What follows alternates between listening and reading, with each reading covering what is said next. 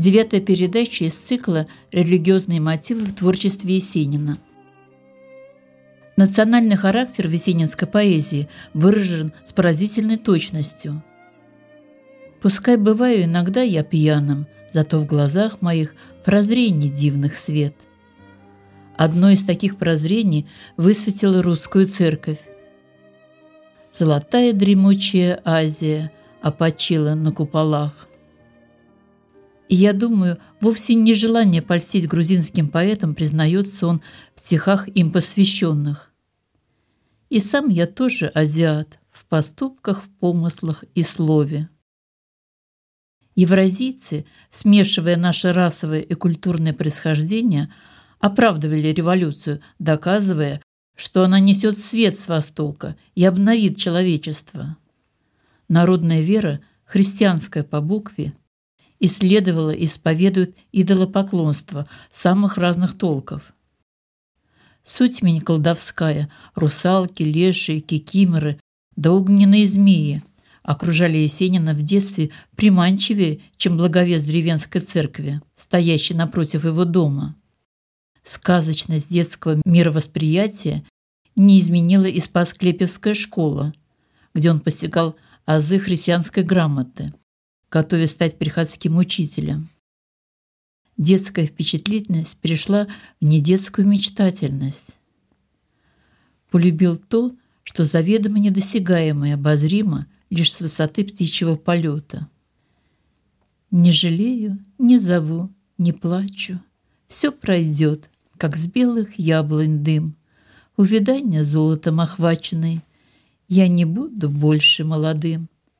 Ты теперь не так уж будешь биться, сердце, тронутое холодком, И страна березового ситца не заманит шляться босиком. Дух бродяжий, ты все реже, реже расшевеливаешь пламень уст. О, моя утраченная свежесть, буйство глаз и половодье чувств! Я теперь скупее стал в желаниях, жизнь моя, или ты приснилась мне?» Словно я в весенний гулкой ранью проскакал на розовом коне. Все мы, все мы в этом мире тленны. Тихо вьется с кленов листьев медь. Будь же ты вовек благословенна, Что пришло процвесть и умереть. Не жалею, не зову, не плачу. Пронзительная жалость сквозит в расставании с приходящим миром. В этом троекратном отрицании как в доказательстве от противного заложен противоположный итог. И жалеет, и зовет, и плачет, и только пытается убедить себя в обратном. Не потому, что нет сил признаться. Каким-то десятым потаенным чутьем надеется, что это не конец. Но это чутье нельзя назвать надеждой. Надежда неотделима от веры. А он не верит в бессмертие, в жизнь будущего века, не верит. Оживают только черви. Лучшие существа уходят навсегда и безвозвратно, заметил он мрачно на похоронах своего друга, поэта Ширяевца. А вместе с тем на похороны пригласил и священника. Нет, вся сила и красота жизни заключена в этом мире. Есть одна хорошая песня у Соловушки – Песня панихидная по моей головушке, Цвела забубенная, росла наживая, А теперь вдруг свесилась, словно неживая. Думы мои думы, боль в висках и темени, Промотал я молодость без поры, без времени. Как случилось, сталось, сам не понимаю. Ночью жесткую подушку к сердцу прижимаю. Лейся, песня звонкая, вылей трель унылую — в темноте, мне кажется, обнимаю милую. За окном гармоника и сияние месяца. Только знаю, милая, никогда не встретится. Эх, любовь, калинушка, кровь заря вишневая, Как гитара старая и как песня новая, С теми же улыбками, радостью и муками, Что певалось дедами, то поется внуками. Пейте, пойте в юности, бейте в жизнь без промаха. Все равно, любимая, отцветет черемухой. Я отцвел, не знаю где, в пьянстве, что ли, в славе ли. молодости нравился, а теперь оставили. Потому хорошая песня у Соловушки, песня панихидная по моей головушке. Цвела забубенная, была наживая, а теперь вдруг свесилась, словно неживая. Проверено на себе, молодости нравился, а теперь оставили. Царство Божие – это в сказке, как все его дореволюционные Иисусы, Богоматери Миколы. А здесь царство земное, хоть час домой. И постараемся принять без слез и без иллюзий. И чтоб свет над полной кружкой легкой пеной не погас, Пей и пой, моя подружка, на земле живут лишь раз. С горечью и потерянно он признался. Своих детей по свету растерял, свою жену легко отдал другому. Как вещь, между прочим, отдал, как собственник, которому она уже без надобности. И нечего обижаться на предательское непостоянство. Оно в природе вещей. Изменчивость в характере этого мира, перетекающего из одной формы в другую и на известном этапе ограниченного. Что за пределом, никто не знает.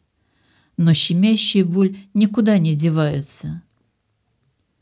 Мы теперь уходим понемногу в ту страну, где тише благодать.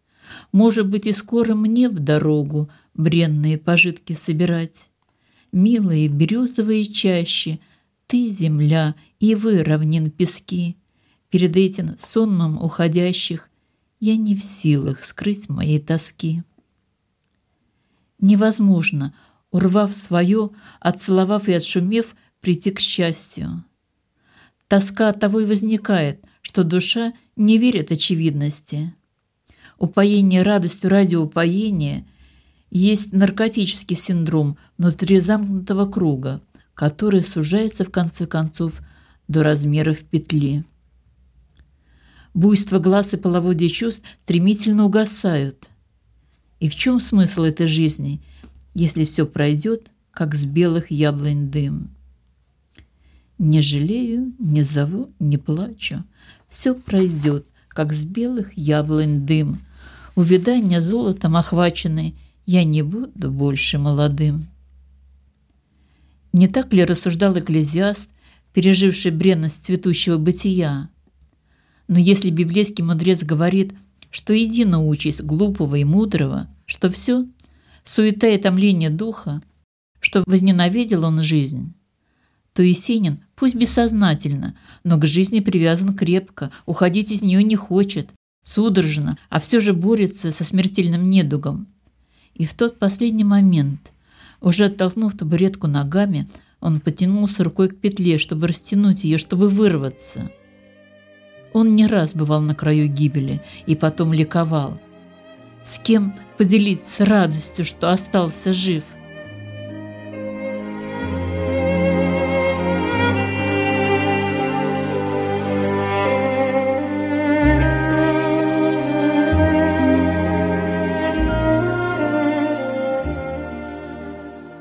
Экклезиаст размышляет о тщетности человеческого, не зная откровения о вечности, о том, что радость и полнота этой жизни осуществима только в перспективе жизни грядущей. Знал ли Есенин, если так легко отказался от христианских установлений, да еще припечатал «Не молиться тебе, а лаяться, научил ты меня Господь». Славь мой стих, кто ревет и бесится, кто хоронит тоску в плече, лошадиную морду месяца схватить за узду лучей. Тысячи лет те же звезды славятся, тем же медом струится плоть. Не молиться тебе, а лаяться, научил ты меня, Господь. За седины твои кудрявые, за копейки золотых осин я кричу тебе, к черту старый, непокорный разбойный сын, и за эти щедроты теплые, что сочишь ты дождями в муть. О, какими, какими метлами это солнце с небес стряхнуть! Возможно, это бравада, эффектный отказ от школьного катехизиса, который действовал наподобие уголовного кодекса в стране, где православие считалось государственной религией. а Бог представлялся грозным полицейским, а не добрым советчиком. Отец Иосиф Фудель писал в своем дневнике священника пересыльной тюрьмы. Наш крестьянин лично в нравственном отношении чрезвычайно слаб. Все исследования народной жизни приходят к этому заключению. Развитие кулачества и мироедства среди крестьян доказывает эту мысль. Характер религиозности русского народа односторонен. Мужик бьет поклоны, ставит свечи и в то же время тащит из кармана ближнего. Убийца, прежде чем убить, перекрестится. У вероотступника своя мораль. Он мнит себя героем, вкусившим запретный плод, который оказался горько сладок. Он уверен, что прощения ему нет, и возвращаться ему некуда и, кажется, начинает понимать, какая дорога привела его в кабак. А здесь своя публика, проститутки, бандиты. Им поэзия ближе, чем буржуям, привыкшим к лариган и розам. Лариган – марка французских духов. Здесь, как нигде, понятен его исповедальный стон. «Я такой же, как вы, пропащий, мне теперь не уйти назад». Да, теперь решено. Без возврата я покинул родные поля. Уж не будут листвою крылаты надо мною звенеть тополя. Низкий дом без меня сутулится, Старый пес мой давно издох. На московских изогнутых улицах Умереть, знать, судил мне Бог. Я люблю этот город вязевый, Пусть обрюзг он и пусть одрях. Золотая дремотная Азия — опочила на куполах. А когда ночью светит месяц, когда светит, черт знает как, я иду головою свесись переулком в знакомый кабак. Шум и гам в этом логове жутком, но всю ночь напролет до зари я читаю стихи проституткам и с бандитами жарю спирт. Сердце бьется все чаще и чаще, и уж я говорю не в попад — я такой же, как вы, пропащие. Мне теперь не уйти назад. Низкий дом без меня сутулится, Старый пес мой давно издох. На московских изогнутых улицах Умереть, знать, судил мне Бог. Только исповедь это облегчения не приносит. И песни, внемли в тишине, Любимая с другим любимым, Быть может, вспомнят обо мне — как о цветке неповторимом. Это скорбь, меланхолия нарциссического происхождения. Красивый, талантливый юноша загляделся в зеркало природы и влюбился в свое отражение. Нарцисс никого не любит по-настоящему, даже себя.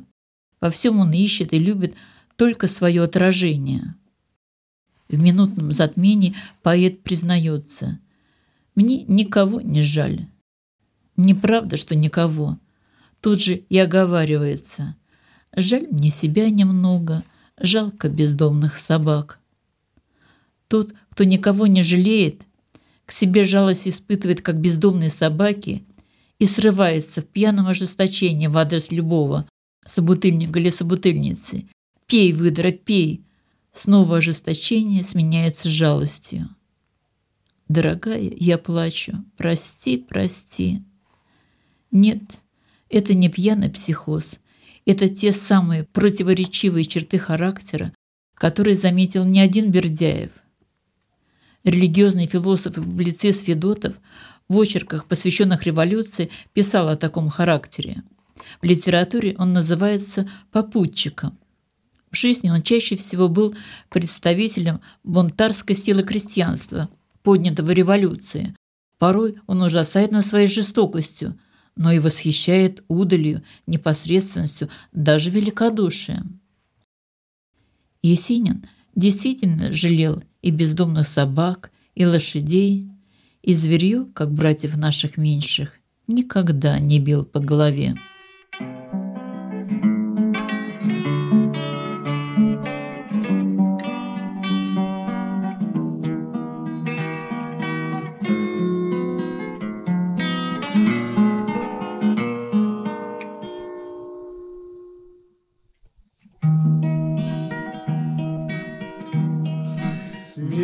treasure.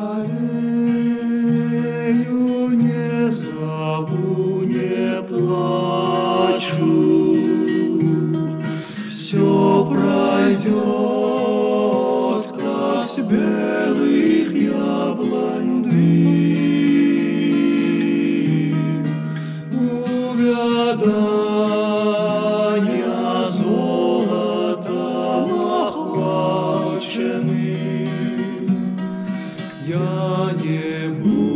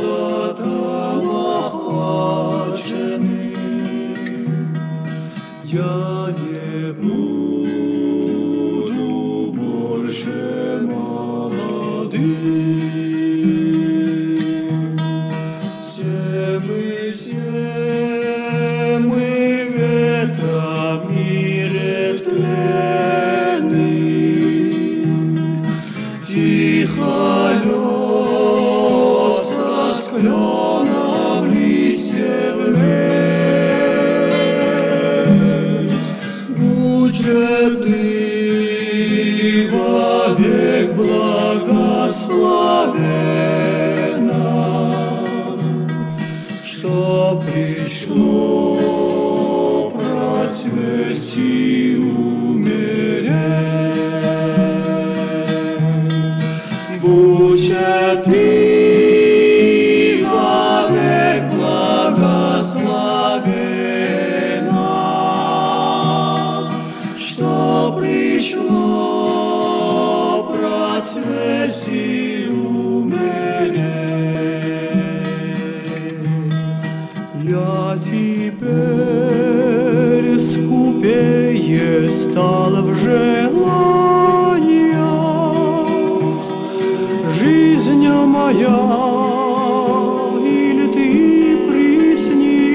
приснилась мне?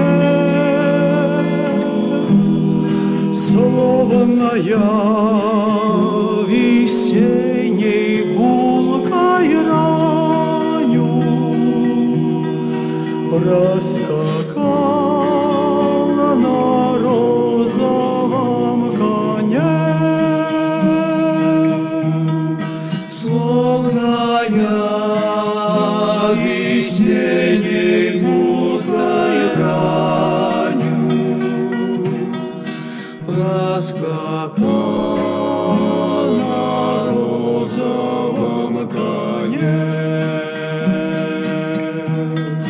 Словно